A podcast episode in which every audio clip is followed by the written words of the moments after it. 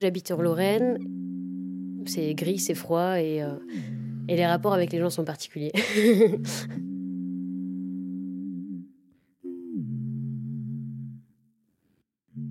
Tout mon collège, j'ai pas du tout été attirée envers qui que ce soit.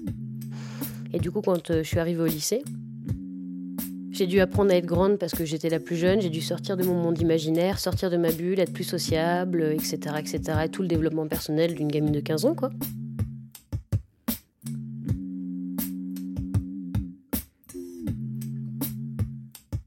Les garçons, c'est pas venu facilement chez moi. J'avais très très peur de faire l'amour pour la première fois. Je voulais pas parce qu'en même temps, je trouvais que tout de suite, il y avait le côté, euh, je sais pas, cette espèce d'ambiance un peu euh, prince charmant, princesse charmante qui me collait pas du tout à la peau. Puis j'avais très peur de m'attacher, j'avais très peur du regard de l'autre. Je, je savais pas du tout comment gérer tout ça. Et du coup, ma toute première fois avec un garçon, avant même que je sorte avec des garçons, du coup, ouais, à 17 ans et quelques, euh, dans un festival complètement bourré, j'ai décidé de chauffer un mec qui avait un très bel accordéon.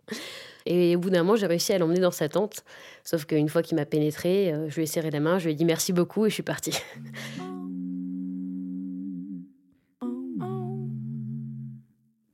Un truc super drôle, je suis sortie de la tente en criant à tout le festival Je suis plus pucelle Je voulais pas que ce soit dans l'amour, je voulais pas que ce soit dans une histoire où là là, où, tout est beau, où oh là là, c'est merveilleux, on est ensemble depuis tellement longtemps, maintenant on pourrait passer ce cap-là. C'était des choses qui me terrifiaient et qui me paraissaient pas non plus euh, être obligatoires.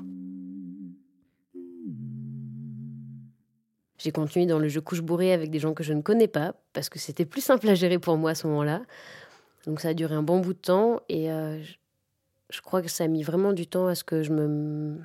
J'ai des expériences vraiment... Je pense que la première fois que j'ai fait l'amour vraiment pour la première fois, c'est venu très tard, j'avais 19 ans. Déjà plus jeune, alors que j'étais encore, euh, encore vierge. C'était un mot bizarre. Euh, j'avais déjà une réputation avec moi. je faisais déjà beaucoup de blagues de cul. J'étais déjà assez sans tabou parce que j'ai une maman qui m'a élevée sans tabou par rapport à ça. Mon papa aussi, qui me tient qui, me colle au cul, j'ai envie de te dire. Cette aura sexuelle, on me le dit souvent.